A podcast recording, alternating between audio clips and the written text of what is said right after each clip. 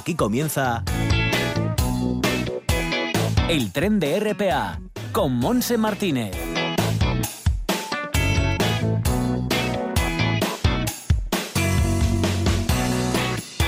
Pues sí, estamos arrancando este viaje radiofónico también con Javier Palomo y Simón Rupérez en el apartado técnico. Hasta las dos vamos a estar en esta jornada de martes, día 20 de octubre, con cielos muy cubiertos en toda Asturias. Eh, no está lloviendo de momento, pero puede llover a lo largo de la jornada. temperatura ahora en el Concejo de Gijón es de 19 grados y subirá hasta 21. Está cambiando el viento. En la zona sur es viento del sur con muchísima fuerza. Aquí en la costa, depende de dónde estés, tenemos viento del sur, del noroeste, no, del sureste o del este, o sea, pero con cierta intensidad también en todos los sitios. Las máximas serán 19 en Tapia, 20 en Cudillera, 21 en Avilés, Gijón, 22 en Ribadesella, 21 en Llanes. Entrando en el interior, pues por el estilo, 21 grados de máxima en Cangas de Onís, en el Nalón, 20 grados como en Oviedo y en Mieres. Sin embargo, en Lena, 19 y 18 de máxima en Ayer, 17 en Tineo, 15 de máxima en Somiedo y 19 en Cangas de Narcea. En esa zona quizás sea la peor zona de Asturias hoy en cuanto al tiempo se refiere, porque por ejemplo la zona de Somiedo no dan ni un claro, en el resto sí, pero la lluvia también será protagonista a lo largo de la jornada. Enseguida vamos a ver qué actividades podemos disfrutar, actividades lúdicas este próximo fin de semana en las instalaciones del Principado que organiza Recrea. Y luego seguiremos con la visita de nuestros amigos peludos, como siempre encabezados por la Moreno, presidenta de Prever, y nos subiremos al vagón La Voz de nuestros animales para continuar con la agenda eh, enfocada a la gente joven fundamentalmente y terminaremos con una novedad literaria que nos traiga la Asociación de Escritores Noveles. Todo esto hasta las 2 en punto de la tarde.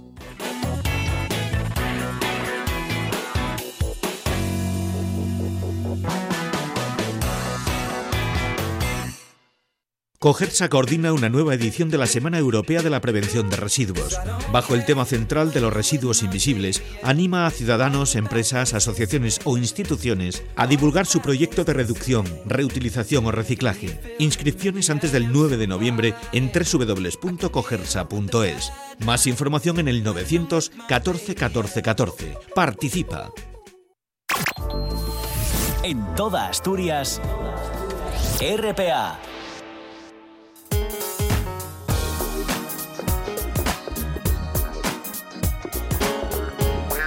12 minutos pasan de la una de la tarde y ya estamos en contacto con la Sociedad Pública de Gestión y Promoción Turística y Cultural del Principado, SAUO, como nos gusta llamarlo, Recrea, como antiguamente. Estamos con mi tocaya Monse Roces. ¿Qué tal, Monse?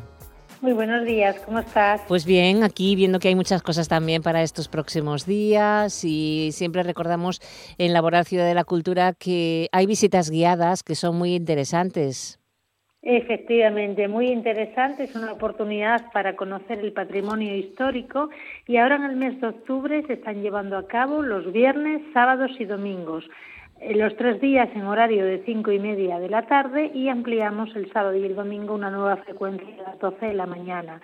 Haremos un recorrido con parada en la plaza, los jardines, el teatro, la sala de pinturas las antiguas cocinas y mm. Laboral Centro de Arte y Creación Industrial. Qué bonito lo de las antiguas cocinas, siempre me llama la atención. son muy, muy interesantes. Sí, son muy interesantes, sí. Además, justo en el acceso a la laboral, pues nos da la bienvenida el proyecto de Diana Velázquez, La Espera, ubicado en el Patio Corintio, que se podrá visitar además hasta el 31 de octubre y que forma parte de la decimonovena edición de la Generación al Norte. Perfecto. Cosas interesantes también. ¿Tenemos alguna cocina más? Pues sí, tenemos un espectáculo para los peques. Nos vamos al teatro el domingo a las cinco y media de la tarde con el espectáculo el, el pan de la compañía Piquero de Producciones, una, una divertida actividad en espacio escénico dirigido al público familiar, donde se contarán tres historias que hablan de los buenos hábitos alimenticios, de la higiene para los pequeños y los que no son tan pequeños. Para ellos utilizan juego, bailes, canciones, donde todos los asistentes podrán participar, recomendada especialmente para público familiar con peques entre 4 y 10 años. Perfecto, pues ahora sí podemos ir por la carretera hacia el oriente a Colunga, al Museo del Jurásico de Asturias, que podemos descubrir la costa de los dinosaurios. Efectivamente, en aquella zona no puede ser de otra manera, descubrimos la costa de los dinosaurios a través de una visita por el jardín, donde tenemos diferentes réplicas de dinosaurio, todas muy interesantes. Tenemos dos visitas, a las doce y media y a las cuatro y media de la tarde. Y lo que explicaremos son un montón de características y curiosidades sobre estos fascinantes reptiles para poder aprender a diferenciar cuáles eran eh, vegetarianos, cuáles eran carnívoros, en base a su pisada, qué tipo de dinosaurios eran, etcétera. perfecto. Seguimos avanzando, pero tenemos también unas proyecciones muy guapas. Efectivamente, también en el Muja tenemos o proyectamos los cuentos de Laura Ignita y sus amigos. Serán el fin de semana en reproducción continuada, tanto el sábado como el domingo, y eh, lo que hacemos era proyectar en el auditorio del museo estos cuentos: el dinosaurio que buscaba el arco iris, cuento El viaje de Paul, o Suso, Blin y Renu aprendiendo en la arena, y lo que hacemos es acercar al público infantil a través del cuento, eh, bueno, pues un montón de curiosidades en compañía de nuestra paleontóloga. Genial. ¿Vamos hasta arriba de Sella? Sí, vamos arriba de Sella, hacemos parada en el Centro de Arte Rupestre Tito Bustillo, donde durante el fin de semana a las doce y media y a las cuatro de la tarde abriremos nuestra maleta viajera y hablaremos de pintura y grabado para familiarizar a los participantes en la actividad, bueno, pues con todas aquellas técnicas que utilizaban nuestros antepasados para pintar y grabar en las cuevas y eh, qué útiles solían utilizar eh, y nos familiarizaremos con ellos, podremos verlos en vivo. Perfecto. Eh, vamos hasta Oviedo, porque allí también más de una visita se merece el Centro del Perrománico Asturiano, Monse. Pues sí, y además de las visitas presenciales, cuando acudimos sobre todo a los monumentos del Naranco, solemos tener actividades complementarias. Concretamente este sábado a las 12 de la mañana se realizará una presentación online del libro En la Tierra de los Muertos de Manuel Martín y Modesto Medina. Pues una oportunidad para poder conocer el libro en profundidad a cargo de sus autores con una duración estimada de dos horas lo hacemos en grupos reducidos, con lo cual los interesados sí tendrán que retirar su invitación a través de la web. Perfecto. Eh, Teberga, vamos a, hasta el museo que tenemos ahí tan fantástico. Efectivamente, donde además tenemos dos actividades muy interesantes. Durante todo el fin de semana, a las 4 de la tarde, mostraremos la prehistoria y para ello lo haremos a través de la actividad a la luz de la cueva, técnicas de iluminación, donde lo que haremos será mostrar el proceso de creación de una lámpara prehistórica, una lámpara de tuétano, que habitualmente luego utilizamos en las visitas al propio parque. Eh, también eh, durante el fin de semana, en horario de mañana, ofrecemos eh, visitas prestofauna en el paraíso natural. Damos una vuelta, pues son una serie de visitas que venimos programando para conocer la fauna prehistórica que habita en los cercados del propio parque, bisontes, neuros, ciervos, gamos, caballos chevalski tarpanes, que además es muy curioso porque luego algunos de ellos los podemos ver representados en la propia galería, en los propios paneles que tenemos tanto en la galería como en la cueva de cuevas. Qué bonito. Bueno, eh, como siempre, si quieren profundizar un poco más en toda esta información, la página web. Eso es, en agendadeasturias.es tenemos todos los detalles y recordar únicamente que en el marco de nuestra programación Itinerarios por el Patrimonio Asturiano, este fin de semana, el sábado 24 de octubre, visitaremos el Parque Natural de Somiedo. Qué bien, perfecto. Bueno, pues lo dejamos aquí, disfruta también de tu tiempo libre y que tengas muy buena semana. Igualmente, muchas gracias. Un besín, hasta el martes. Hasta el martes. En toda Asturias, RPA, la radio autonómica. Todo el fútbol está en tiempo añadido. La voz de nuestros animales, con Lola Moreno, presidenta de Prever.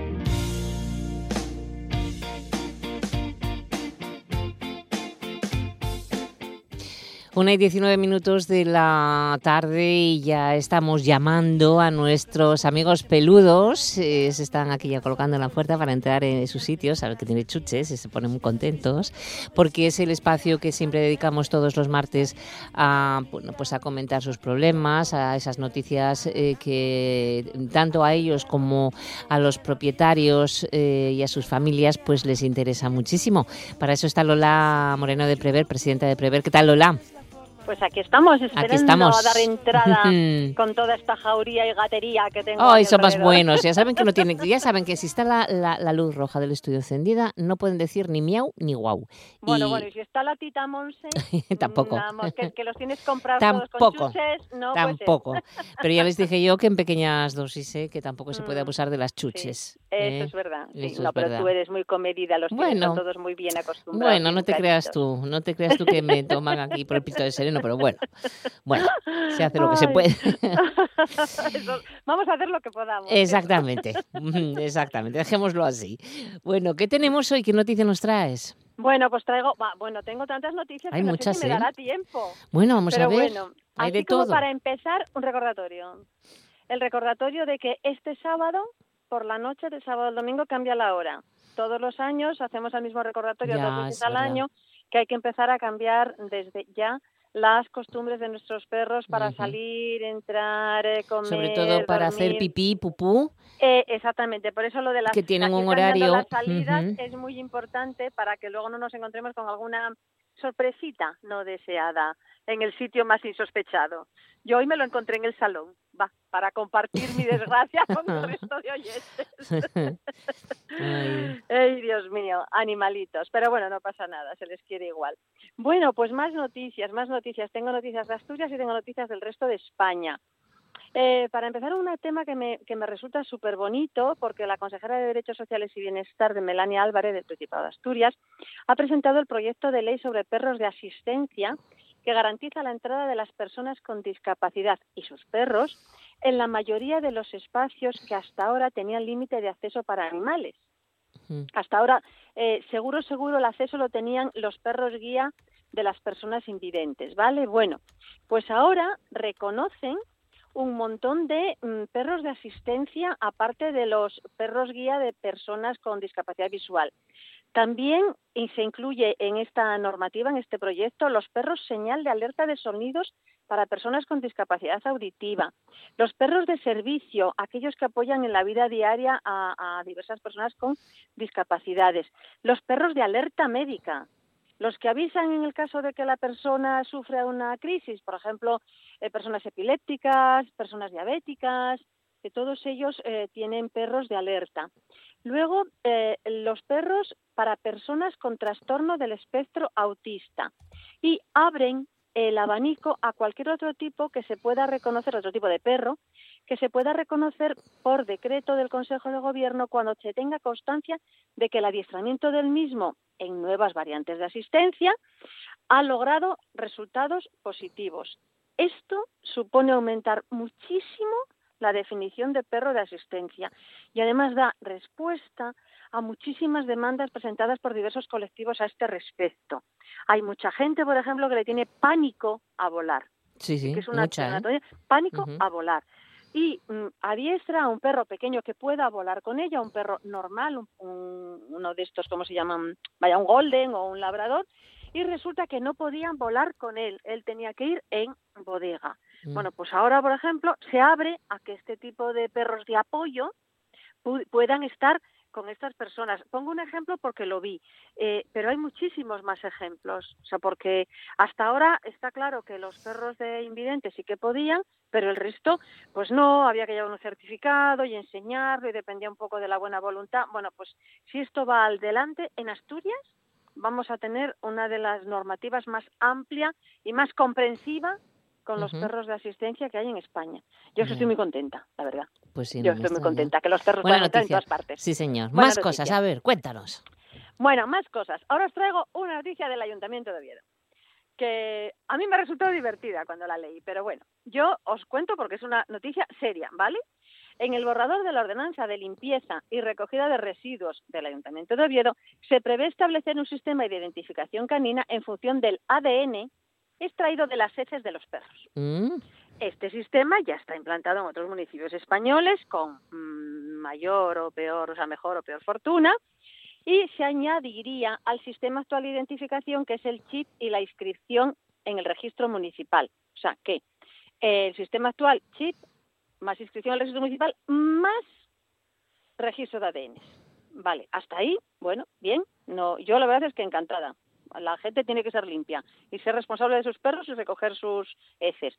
Pero claro, luego hablas con las protectoras de animales que recogen los perros abandonados y te dicen, vamos a ver, lo del ADN está muy bien, pero teniendo en cuenta que los perros abandonados que recogemos no llegan ni al 30% los que llevan chip y que sin chip no se pueden inscribir en el registro, pues digo yo que cuando pongan en marcha esta iniciativa, ya por, por pedir a mayores, pues se podría también aprovechar para conseguir tener identificados con chip e inscritos a todos los perros residentes en el municipio, en este caso en el municipio de Oviedo, que es el que promueve esta medida. Eh, y luego, bueno, pues supongo que en el resto de municipios que seguirán la estela del Ayuntamiento de Oviedo, puesto que ya os digo a todos que esto es algo que se está haciendo en cantidad de sitios de España. O sea, que no es algo nuevo, es algo que se está haciendo. Perfecto. Entonces, claro, es un tema que hay que poner en marcha y que va a llevar tiempo y es, es complicado, porque es complicado, muchas bases de datos por el medio. Eh, yo estuve comentándolo, además, bueno, tema de, ¿cómo se dice?, la, la custodia de la prueba o algo así. En fin, mm, la cadena de custodia es que me recordaba mucho al CSI y me quedé así con unos datos que decía, madre, esto vamos, vamos a coger un poquito de caquita y va a haber uf, un verdadero lío con pues la caquita. Sí, sí, bueno, en fin. Está muy bien eso, ¿eh? Pero es para que no paguen justos por pecadores. Es que lo que no entiendo es que a estas alturas no se mm. recojan las caquitas de los perros y que no se limpie también con un pulverizador de agua o lejía los pipís la lejía no, la lejía es demasiado contaminante. Agua con vinagre. O agua con vinagre, tienes toda la razón del mundo. Espera que me doy una colleja. Alan, dátela a ti misma, que no te llego. Exacto. tienes toda la razón. Bueno, vamos, seguimos adelante que tenemos invitado. Vale, tenemos invitado. Pues sí, tenemos un, un gran invitado. Vamos, a, bueno, ¿qué voy a decir yo? Es mi veterinario. tenemos que ya estuvo con nosotros, además. Sí, sí, y de hecho prometió venir cada vez que lo llamáramos. O sea que esto, como es una promesa, nos aprovechamos. Hombre, eh, es que tiene cosas importantes que comentarnos pues y siempre está bien tenerlo un ratito porque mm, nos va a ayudar, en definitiva. ¿eh? Nos va a ayudar a, a, que nuestros animalitos tengan más salud, que es lo más importante. Exacto. Bueno, pues enseguida saludamos, saludamos al veterinario Carlos Querol. Estamos en la voz de nuestros animales, con la Asociación Protectora Prever. Y ya le saludamos, Lola. Hola, ¿qué tal, Carlos? Buenos días. ¿Cómo estamos? Hola, Carlos. Bienvenido de nuevo. Eh... Vosotras, sí, ¿cuánto tiempo? sí, es que estuvimos de vacaciones.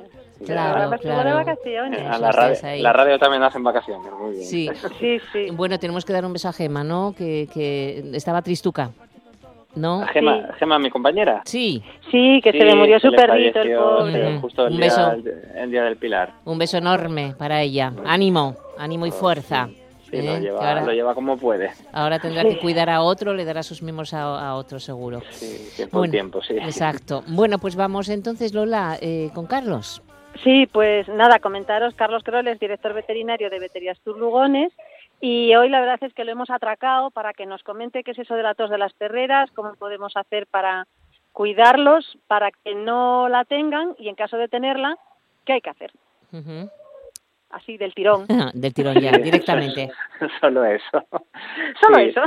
Ah, sí, a ver, ya el nombre coloquial, digamos, porque es un nombre, el nombre coloquial con el que se conoce a la, a la patología, es la tos de las perreras eh, realmente a nivel bueno a nivel clínico se llama es una traqueitis es una inflamación una infección de vías respiratorias altas y bueno se llama coloquialmente así la tos de las perreras porque es una es como un catarro digamos vale entonces sí que es muy característico que en zonas de colectividades de animales eh, pues acaban acaban todos contagiados ahora que está tan tan de moda el tema de los contagios y de, y de todo eso pues bueno sería más o menos eh, evidentemente la comparativa es eh, salvando las distancias, pero bueno, mm. más o menos sería como, como hoy en día nosotros el coronavirus, que uno lo tiene, eh, le respira la cara al otro y el otro lo coge y ese mm. al otro y al otro. Entonces, pues bueno, Eso, y tenemos toda la perrera tosiendo. Claro, nosotros de las perreras, en residencias caninas, en parques mm. de, de, perros, eh, pues bueno, si uno lo coge, pues es muy fácil que como andan todos jugando juntos, saltando, corriendo y tal. Y como no pues podemos poner mascarilla, bozal. Claro, no, eso ellos no creo no, que les dure mucho la, la mascarilla ahí puesta. ¿Y suele ser habitual, Carlos? Eh, sí, porque sobre todo también, bueno, es bastante estacional también en las épocas, pues bueno, donde, donde empieza a hacer más frío y tal, y sí que suele ser, suele ser frecuente.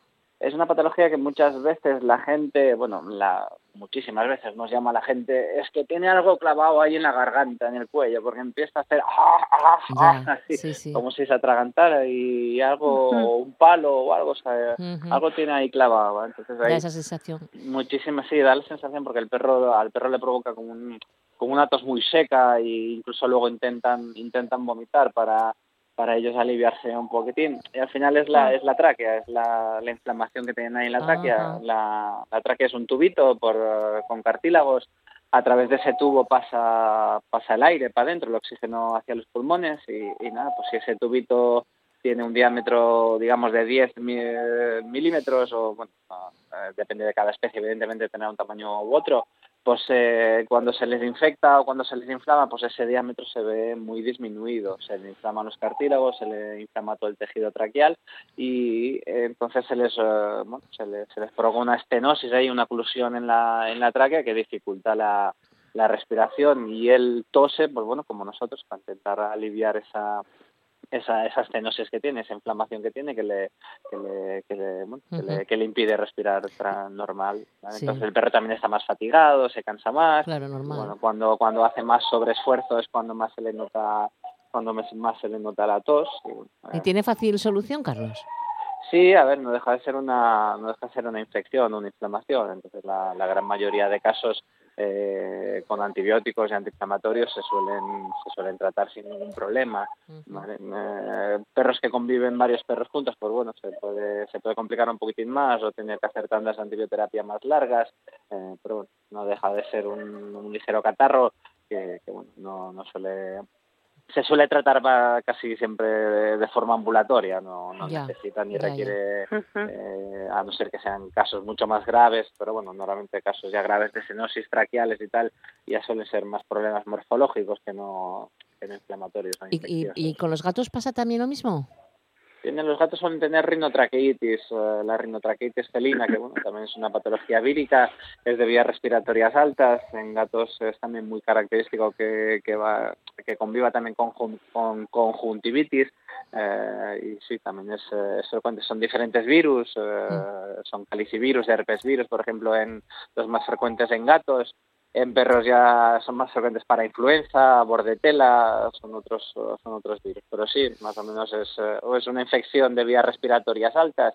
Eh, hay vacunas para, digamos que las vacunas, las principales vacunas que, usamos en la clínica, tanto en perro y en gato, eh, protegen para algunos de estos virus. Hay vacunas más específicas, sobre todo en perro, para cubrir más específicamente más virus, que son vacunas que van aparte de las de las rutinarias, pero bueno, eh, incluso muchas veces no siempre es un virus el que provoca esta patología, pueden ser también eh, problemas bacterianos, ¿va? Entonces, eh, también a nivel clínico, pues bueno, se recomienda la máxima prevención con el tema de las vacunas, incluso en residencias caninas o si vas a viajar o si en guarderías, si vas a viajar y tienes que tal, hay muchos centros que aunque la vacuna no sea obligatoria, el centro te obliga a tener el animal vacunado de, para la tos de las perreras, para que no, porque si mete un brote ahí de tos de las perreras, pues va a contagiar a todos a todos sus clientes, digamos. Claro, son, son vacunas que, que, se ponen anualmente, una vez al año.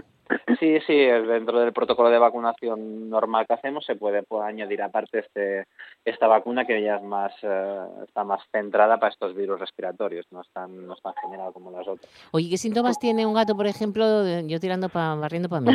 Sí, es verdad que tiene, que tiene el gato. es que bueno, tengo ya una que tiene 13 años y de vez en cuando está tosiendo, esa tos seca y demás, pero no no no sé por qué. Claro, en edades avanzadas, claro, no todo, no todo, no todo animal que tose tiene que tenga, la traqueitis o así.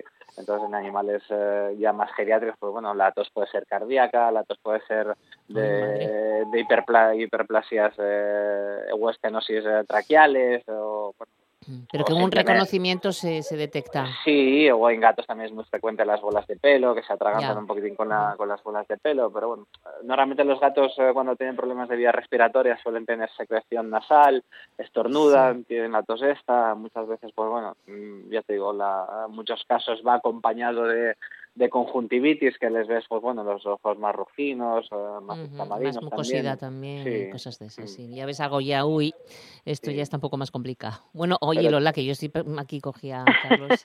no, no, no, no, bueno, yo es que ah. como estás preguntando y estás explicando el todo, pues yo poco tengo que preguntar. ya, ya, ya, me tiene suficiente visto. Ya te, ya te tengo un poco visto. Pero bueno, nada, quien, quien quiera, bueno, pues tratar con Carlos estos casos, si veis que alguno de vuestro perro o vuestro gato tiene alguna de estos síntomas, acordaros ir a vuestro veterinario o bien, bueno, pues Carlos os atenderá encantado aquí en Veterias Tour en el 985 51 50 86 si no me equivoco. Yo claro como soy yo la que llamo pues sé muy bien a dónde llamo. Y que sobre todo eso dejar claro así la, la sintomatología suele ser bastante clara en perros una tos muy seca una tos así bueno lo, lo que decimos la tos de fumador y, y que luego tosen tosen y luego intentan intentan como, como escupir. Como si fuese vomitar, sí, como, si le diese una arcada. Y es muy y es muy frecuente también eso, que la gente lo, lo suele confundir en que, si tiene algo ahí traba, tragado, uh, atrabado o enganchado en la, en la, tráquea. En la tráquea. Bueno, pues lo dejamos aquí, Carlos Querol. Muchísimas y desde gracias. aquí también, bueno, a nivel clínico, eso, recomendar al 100% la, el tema de las vacunaciones para prevenir este tipo de, sí, sí. de, patologías. Claro, claro que sí. Bueno, pues un abrazo pues, enorme. Un abrazo y hasta el mes que viene, Carlos. Que, que tengas un buen día, Carlos hasta luego. Y nosotros nos queda el invisible, no sé si tenemos invisible. Sí, tenemos invisible, además es un caso muy, muy especial, porque yo es el primer caso que veo de este tipo, y la verdad es que es la primera vez que veía un perro de este tipo, porque fue, bueno, pues un capricho de alguien que luego, bueno, cambió de idea y lo dejó atrás, diez años después cambió de idea y lo dejó atrás. El perro se llama Hop, como el santo Hop, y es un Ridgeback tailandés puro. Madre me han comentado, me han cotillado que hasta fue a Tailandia a comprarlo. ¿De qué color es, un es un gris azulado casi negro. Es guapo para aburrir. Es de pelo corto, estaba estaba perdido ese De pelo muy corto y luego tiene como una especie de cresta como si fuesen los crestados chinos, ¿os dais cuenta? Sí, lo, lo, vi, lo pusieron en Facebook. sí, sí, es que lo puse yo también y me ah. llamó mucho la atención. Bueno, es pues impresionante ese pues perro de bonito, ¿no? Es súper bonito, pero claro, no nos una escultura. Es que no nos podemos dejar llevar por la ya, belleza. No, no, no, por supuesto que no. Porque resulta que el perro, que tiene 10 años, que tiene buena salud, que tiene las vacunas al día, que es guapísimo, que mm, a pesar de ser un abuelo tiene actividad, o sea, que no es el típico abuelo geriátrico, sino que es musculoso. Tal, pero claro, es un perro con carácter, es un perro dominante, tiene bastante carácter, no es para primerizos ni para personas que no entiendan de perros, Mm, tiene que ser perro único, con otros perros no se lleva bien, con gatos ni, ni, contar, nada, perro único punto pelota, hasta ahí, punto mm. pelota, con lo cual necesita es una familia que lo sepa entender, que entienda de perros especiales, no se va a arrepentir, nos comenta mm, vía Obican, que es donde está ahora en residencia, que aunque es cierto que al principio, bueno, pues hoy hubo que conocerlo, la verdad es que ahora, sobre todo con las chicas, tiene muy buen rollo. Bueno, bueno. o sea que, es precioso el que esté interesado, el perro espectacular. Que esté interesado, pues puede incluso ponerse en contacto directamente con Obican, puede ver fotos en obican.net, está en Oviedo y, y ellos también le pueden informar más aparte de la, de la persona que, que se ha encargado un poquito y que le está pagando todo y que claro ya no puede más porque el perro no. es suyo ya ya no puede más. así que necesita pues un hogar. aquí a ver si encontramos eh, casa para Jo. Bueno pues Lola muchísimas gracias. Que tengas muy buena semana lo mismo digo gracias a vosotros por estar un beso hasta un beso enorme. hasta el martes hasta chao el martes, besito chao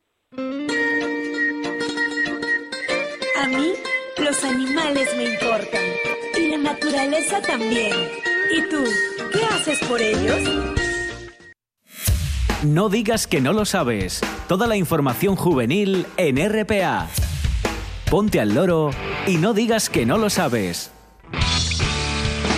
Y seguimos avanzando, 1 y 38 minutos de la tarde. Vamos a anunciar el estreno absoluto de Ay Carmela dentro del ciclo hecho en Asturias de la programación de Escena Avilés.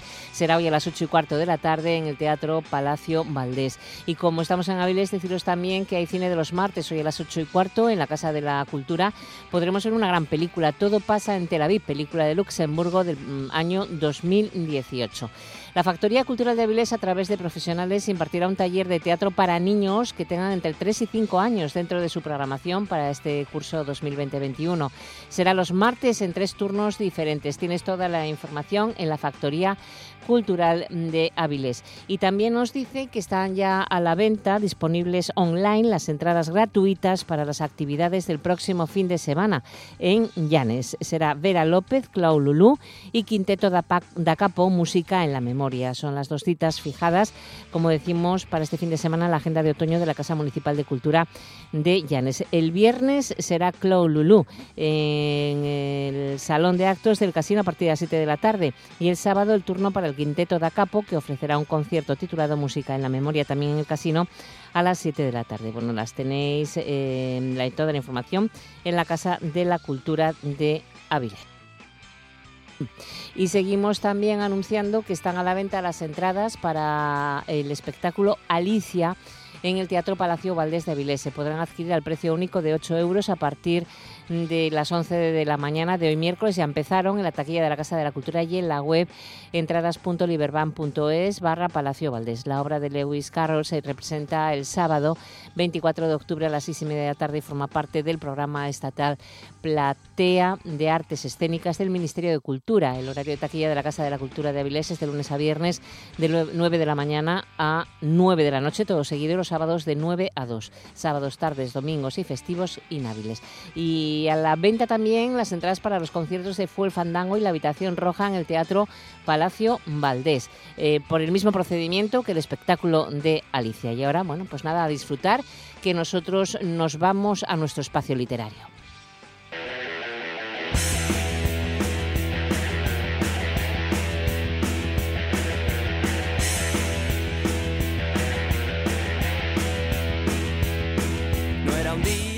Ay, por cierto, que estamos escuchando ese videoclip, bueno, ese sonido, el audio, para mm, ese aniversario de Tom Petty en Avilés, 70 aniversario. Hoy a partir de las 10 de la noche se podrá ver, ver a través del canal Vinx TV de Telecable. No digas que no lo sabes. Toda la información juvenil en RPA. No pierdas el tren, ponte al loro y luego no digas que no lo sabes. Un espacio que patrocinan las oficinas de Sama del Langreo, San Martín del Rey Aurelio, Laviana, Mieres, Ayer y Lena, con la colaboración del Principado de Asturias. En toda Asturias, RPA.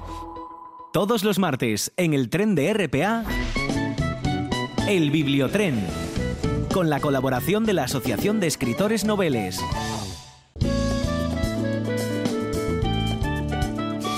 Sí, y hoy no podemos saludar a nuestra presidenta Kobe Sánchez. Se excusa, manda un saludo, pero me ha enviado toda esa información que vamos a pasar a continuación. Es la novedad literaria de esta semana, un libro de Mario Escobar. Se titula El espejo de las almas, un gran libro, una gran historia que desde luego recomendamos encarecidamente.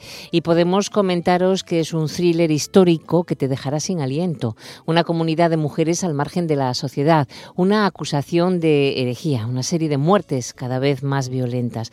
Nos sitúa a principios del siglo XIII en Lovaina, en una floreciente comunidad de beguinas que son mujeres laicas que decidían vivir juntas, apartadas de los hombres, consagradas a sus labores intelectuales y al cuidado de los desamparados. Una serie de muertes alteran repentinamente la paz del lugar. El primer asesinato parece accidental, pero el segundo ya muestra claras señales de ensañamiento y llama rápidamente la atención de la Inquisición, que lleva tiempo buscando una excusa para cerrar la comunidad. Será entonces cuando la gran dama mande llamar a la beguina Marta, considerada la mujer más inteligente de su tiempo, para que se haga cargo de la investigación. Y a través de una impecable trama de intriga, Mario Escobar nos sumerge en el fascinante y poco conocido mundo de las beguinas, una asociación de mujeres laicas que llegó a sumar decenas de miles de miembros y a extenderse por toda Europa. Pero yo creo que lo mejor de todo para poder hablarnos de este libro el espejo de las almas es hablar con Mario Escobar, con su autor. El Bibliotren, el vagón de los libros en RPA.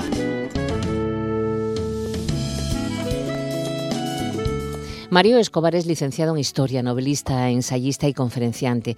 Apasionado por la historia y sus enigmas, publica asiduamente en las revistas Más Allá y en el National Geographic Historia. Es autor de las novelas Conspiración Maine, El Mesías Ario, El secreto de los assassini, eh, Sol Rojo sobre Hiroshima, El país de las lágrimas, El Círculo y Canción de cuna de Auschwitz, con el que consiguió en 2016 el premio EMPIC de novela extranjera, entre otras publicaciones. Su obra ha conquistado a cientos de miles de lectores, yo diría millones de lectores de todo el mundo, porque está traducida su obra a 11 idiomas. Y saludamos a Mario Escobar. Hola Mario, ¿qué tal? Bienvenido a Asturias.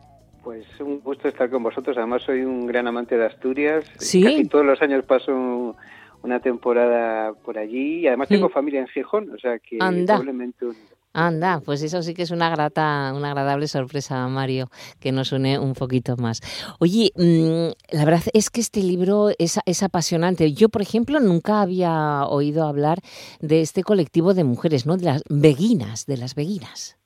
Pues sí, porque por desgracia ha sido una asociación de mujeres eh, y en plena Edad Media fue un poco ocultado y durante siglos fueron perseguidas, ¿no? A pesar de todo, sobrevivieron hasta el siglo XXI, ¿no? La ¿Ah, última Beguina en el 2013 es cuando muere y, lo que sí ha sobrevivido aún en la actualidad pues son sus, eh, sus beaterios, ¿no? Estos sitios increíbles donde ellas vivían, pero fueron perseguidas, vilipendiadas, algunas acabaron en la hoguera por el simple hecho de querer el desarrollo de las mujeres, que pudieran aprender, leer, escribir, eh, cultivarse, ¿no? Y, y, a pesar de toda esa persecución y todo lo que sucedió, hubo algunas que destacaron de manera brillantísima, ¿no? Por ejemplo, Matilde de Magdeburgo fue una escritora eh, de origen alemán que fue de las primeras mujeres que escribió en alemán, ¿no? Eh, estamos hablando de, del siglo XIII. siglo XIII, Sí. sí, sí, es increíble cómo no solo esta mujer alemana, sino otras en los Países Bajos, en Francia, incluso en España, donde llegó a haber alguna pequeña comunidad de beguinas, transformaron una sociedad que ya de por sí estaba cambiando e intentaron que la mujer pues no fuera pues un simple adorno en este en este mundo que, que empezaba a cambiar de repente. Ya. Y mm, no se las consideró brujas, ¿no? Pues estamos hablando de la época de la Inquisición, de eh, mismamente en el libro que la Inquisición que llevaba tiempo buscando una excusa para, para cerrar esta comunidad y, como estaba también el tema de las brujas, ¿son paralelas o cómo es? ¿Qué diferencia hay? Mm, eh, el siglo XIII-XIV fue un, fueron dos siglos de muchos cambios, ¿no? Las cruzadas habían hecho que muchos hombres fueran a, pues a Tierra Santa a luchar. Eso hizo que las mujeres por primera vez tuvieran un poquito más de independencia. De hecho, es una época en la que muchas regentas, reinas, eh, duquesas, que, que, o simplemente la, la, noble del castillo, que se hace de repente cargo de, de, esos territorios y también hace que haya un florecimiento de las ciudades, ¿no? el comercio, el desarrollo. es una época en la que surgen muchas herejías eh, y eso hace también que surja la Inquisición. ¿no? en, eh, va a surgir en Francia se va a perseguir a, a los, a, varios grupos, sobre todo en el sur de Francia, que niegan, eh, pues, eh, la, o, también critican mucho lo que está haciendo la Iglesia Católica en ese momento, y las beguinas van a nacer en ese, en ese, en esa época histórica muy turbulenta. Hay dos papas, eh, uno en Francia, en Aviñón, el otro en Roma, entonces en esa crisis, pues, un poco religiosa, moral, pues surgen ellas, pero ellas más que que buscar cosas en temas de brujería, lo que querían sobre todo, aunque sí es verdad que eh, empezaron a desarrollar de nuevo pues la ciencia y sobre todo la medicina, investigaban las hierbas y los diferentes tratamientos, y que buscaban sobre todo era protegerse de un mundo muy hostil, ¿no? Vivían en ciudades y sabían que al no tener hombres, pues cualquiera podía abusar de ellas, violarlas, hacer cualquier barbaridad. Claro, mil peligros. creando estas comunidades, ¿no?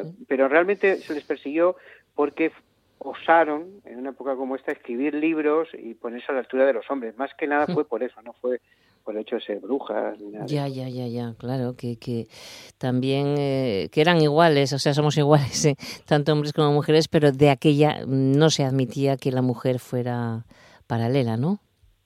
Sí, de hecho, por ejemplo, una de las que más sufrió fue Margarita Poret, que era una mujer francesa brillantísima, escritora, teóloga, mm. que fue acusada por la Inquisición y esta, por ejemplo, fue quemada en París, ¿no? Claro, qué horror, ¿eh? Por, la propia Inquisición. Y, ya te digo, lo único que hacían era mm, educar a las niñas, que era algo excepcional mm. en la época, ayudar a la gente marginal y pobre de las ciudades, y buscar el bien social. O sea, de hecho, aunque la Iglesia llega a prohibir a las beguinas, eh, ya en el siglo XIV, sobre todo en uno de los concilios eh, ecuménicos, el concilio de Vienne, en 1312, la, muchas ciudades siguieron apoyando a sus beguinas porque se veían que eran eh, personas que además de ser laboriosas, porque ellas se autoabastecían, no vivían de pedir donativos ni de mendigar, ¿no? Tenían sus pequeñas fábricas, se autoabastecían, ayudaban a la gente marginal, sobre todo a las mujeres, porque pensemos que en aquella época o te casabas o te convertías en monja, pero muchas mujeres no tenían recursos para ser monja porque tenías que pagar una dote para entrar en una orden, ¿no? Entonces todo esto hacía que muchas acabaran en la calle, acababan en la prostitución o habían, se habían quedado embarazadas y su familia las rechazaban y las beguinas las atraían, las recogían y, volvían a hacer de ellas personas con dignidad. Sí, sí, sí. Bueno, vaya, vaya historia que, que Qué interesante también. Se extendieron además por, em, por toda Europa, eh, porque se llegaron a sumar decenas de miles de, miembros. ¿Dónde nació exactamente eh, este colectivo de beguinas, Marcos, Mario? Pues la verdad es que ha habido muchas dudas. ¿no? Se sabe que fue en los Países Bajos, de hecho ahí es donde proliferaron más. Ya incluso algunos hablan de que hay algunos eh, beguinajes en la zona de Bipordé, en Bélgica, ya en, en, el siglo XI y XII empieza a reunirse mujeres, pero enseguida se, extienden por Lija, por Ámsterdam y luego ya por toda Alemania, Francia, Italia, España, Polonia, Austria. Y es verdad que la persecución de la Iglesia sí hizo que se limitaran. Por ejemplo, en España desaparecieron, casi en Italia, y solo en algunas zonas de Francia y los Países Bajos y Alemania lograron sobrevivir porque las autoridades les protegieron. Pero era una comunidad muy curiosa, era, podríamos decir ahora, democrática, elegían a la gran dama, que, era una, una, de ellas, no había diferencias de clase o sociales entre las beguinas, aunque fueran nobles o, o siervas, eh, y, habían creado una sociedad paralela, ¿no? Vivían en, estos beaterios que, que, estaban aislados hasta por un muro y no podían entrar los hombres dentro, ¿no? Entonces, claro, era, era curioso cómo las mujeres son capaces de crear una sociedad alternativa en pleno siglo XIII y XIV eh, una serie además que demuestra que, las desigualdades pueden desaparecer y que puede haber más justicia entre los seres humanos.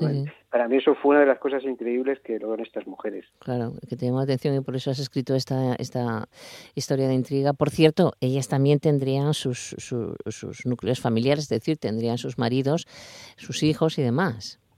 Bueno, la beguina normalmente no hacía votos, o sea, no, renunciaba a casarse. Algunas habían estado casadas y se habían quedado viudas y ya tenían sus hijos mayores. Y, una beguina podía irse en cualquier momento de la comunidad sin ningún rechazo por parte de las demás. Cuando estaban en comunidad, sí es verdad que no vivían en un convento, en un edificio, sino en pequeñas casas. De hecho, yo toda esta historia me surgió porque visitando precisamente pues los Países Bajos y estando en Brujas, en Bélgica, ¿Mm? vi uno de los beaterios, que además me había hablado de ellos mi mujer, y al día siguiente fuimos a, fuimos primero al de Brujas, pero fuimos al de Lobaina. Y la verdad que me quedé fascinado, ¿no? Porque este beaterio de Lobaina es una pequeña ciudad medieval que parece un pequeño Oxford que se ha conservado perfectamente con su iglesia. Qué bonito, ¿no? Las plazas. Y, claro, cuando entré, me acuerdo que lo primero que le dije, dije, aquí hay una novela, esto, esto es, aquí hay una historia. Sí, sí, y cambié, porque había, habíamos ido, imagínate, a, a Holanda para investigar para una novela que iba a hacer condiciones B de Segunda Guerra Mundial y cambié todo, hablé con mi agente, hablé con los editores, eh, las editoras y les dije, mira, quiero escribir esta historia porque quiero que, la gente conozca a este grupo de mujeres tan increíbles y lo que fueron capaces de hacer en un momento tan difícil de la historia. Y a partir de investigar y a, y a crear esta historia, El espejo de las almas, que es fascinante, Mario. Muchas gracias. Además, Intento que sea un thriller también, que sea algo atractivo, que se lea rápido y, tiene pues eso, esa chispa un poco del libro de nombre de la rosa, ¿no? De, una serie de investigación de crímenes en un sitio pues cerrado como es un beaterio, ¿no? y creo que el lector va, va, a disfrutar con él. Qué bonito, que ya se puede conseguir en las librerías y que bueno, las presentaciones tal como estamos con este tema de la pandemia pues se hacen prácticamente imposibles, me imagino, Mario. Sí, estamos haciendo ahora, eh, por desgracia, pero bueno, también es otra forma, muchas cosas online. por las redes sociales, online. Lo bueno es que llegas a mucha más gente porque pues hay gente conectada de todos sitios, pero hombre, lo bonito de ir a, a las ciudades, presentar los libros, yo he ido muchas veces a presentar mis libros a Oviedo, sobre todo dentro de, Asturias, y es una alegría ver a los lectores directamente, poder dedicarles los libros, eh, estar con, con vosotros hablando de las historias. Pero bueno, en estos tiempos que nos toca tenemos que hacerlo de esta manera. Lo importante es que la gente siga leyendo, siga fascinándose por las historias y nos ayuden a, pues un poco a, pasar este mal trago mm. que estamos viviendo todos con la pandemia. Otra cosa, que, que, también tienes una página web donde pueden encontrar toda esta toda la información que tú vayas generando. Por ejemplo, si bueno, pues si tienes algún encuentro online o lo que sea, ahí lo podemos coger. Sí, en marioescobar.es o también siguiéndome por Twitter, por mm. Facebook, eh, Facebook y todas las redes sociales. Eh, Mario Escobar, escritor, pues simplemente ahí van a poder ver, porque me gusta dar también charlas como historiador, ¿no? Para que comprendamos un poco la época, o otras épocas que he escrito, ¿no? Sobre todo la Segunda Guerra Mundial o la Guerra Civil Española, que he escrito varias novelas, y que la gente pueda enamorarse de la historia, ¿no? Que a veces nos anda tan mal la historia, ¿verdad? Que casi la odiamos, pero es un espejo donde nos reflejamos y donde nos entendemos a nosotros mismos. El espejo de las almas de Mario Escobar, una lectura que, como decía al principio, recomendamos encarecidamente. Ha sido un placer, Mario. Ojalá puedas acercarte a Asturias a hacer una presentación, poder estar contigo y abrazarte también. Pues Muchas gracias. Enhorabuena por este trabajo, de verdad. Gracias. Un saludo. Y para terminar, pues vamos con algunas noticias eh, culturales de esta semana. Por ejemplo, este jueves a las siete y media de la tarde, en el Salón de Actos de la Biblioteca de Asturias en Oviedo, que está en la Plaza Daoiz y Velarde, eh, se presenta La muerte es mía, ya sabéis, la última novela de Pilar Sánchez Vicente. Se va a presentar este, eh, esta novela y a la autora, la escritora Leticia Sánchez Ruiz, y con la colaboración especial de Rodrigo Cuevas, que va a estar allí con ellas. a todos los asistentes se les obsequiará, como hicieron en Gijón, con bombones de la muerte de la Dulce María. La entrada es libre hasta completar aforo y si no puedes asistir en directo, recuerda que puedes hacerlo vía streaming a través de Facebook de la autora, Pilar Sánchez Vicente. Y también, por último, tenemos que deciros que está abierto el plazo de inscripción para asistir al homenaje a Miguel Delibes que está organizando la Asociación de Escritores Noveles en colaboración con, fundación, con la Fundación Miguel Delibes. El acto se celebrará de forma virtual a través de Zoom y contará con la presencia de la presidenta de la asociación, Kobe Sánchez, y de Elisa Delibes de Castro, presidenta de la fundación e hija del autor vallisoletano. También se ha solicitado la presencia en el acto de otras instituciones como la Universidad de Valladolid, la Real Academia Española y el Gremio de Libreros de Valladolid. En este mm, acto, bueno, pues mm, para poder asistir tenéis que poneros en contacto con mm, la Asociación de Escritores Noveles. Este acto será el día 29 de octubre, que es el jueves de la semana que viene a las seis y media de la tarde y tienes que hacerlo mediante inscripción, aunque sea un acto gratuito. Ya sabes el contacto, la Asociación de Escritores Noveles. Y con esto lo, lo dejamos. Dejamos ya aparcado el Bibliotren hasta el próximo martes. Cuando consumes alimentos ecológicos asturianos col sello del COPAE, estás consumiendo alimentos más limpios, tanto para ti y los tuyos como para la propia tierra que los produce. Consume alimentos ecológicos asturianos certificados por COPAE. Son lo más. Asturias Financia. Si eres pyme o autónomo en Asturias y necesitas liquidez para tu negocio, Asturgar ofrece la línea de financiación COVID-19, la mejor alternativa con el plazo más largo, el tipo de interés más atractivo y un importe de hasta 300.000 euros. También para turismo y hostelería hasta 100.000 euros. Solicítala en asturgar.com. Costes del aval bonificados por el Principado de Asturias a través del IDEPA.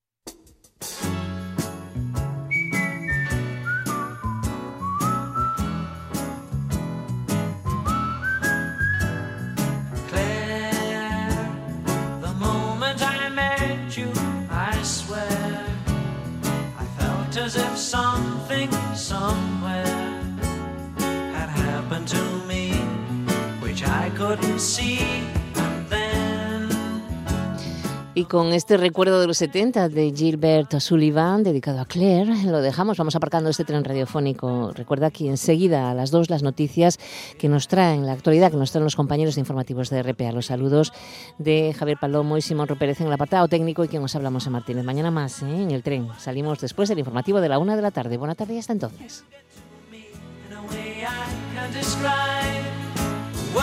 so little when you look up and smile. I don't care what people say, to me you're more than a child. Oh, Claire, Claire, Claire. If ever a moment so rare was captured for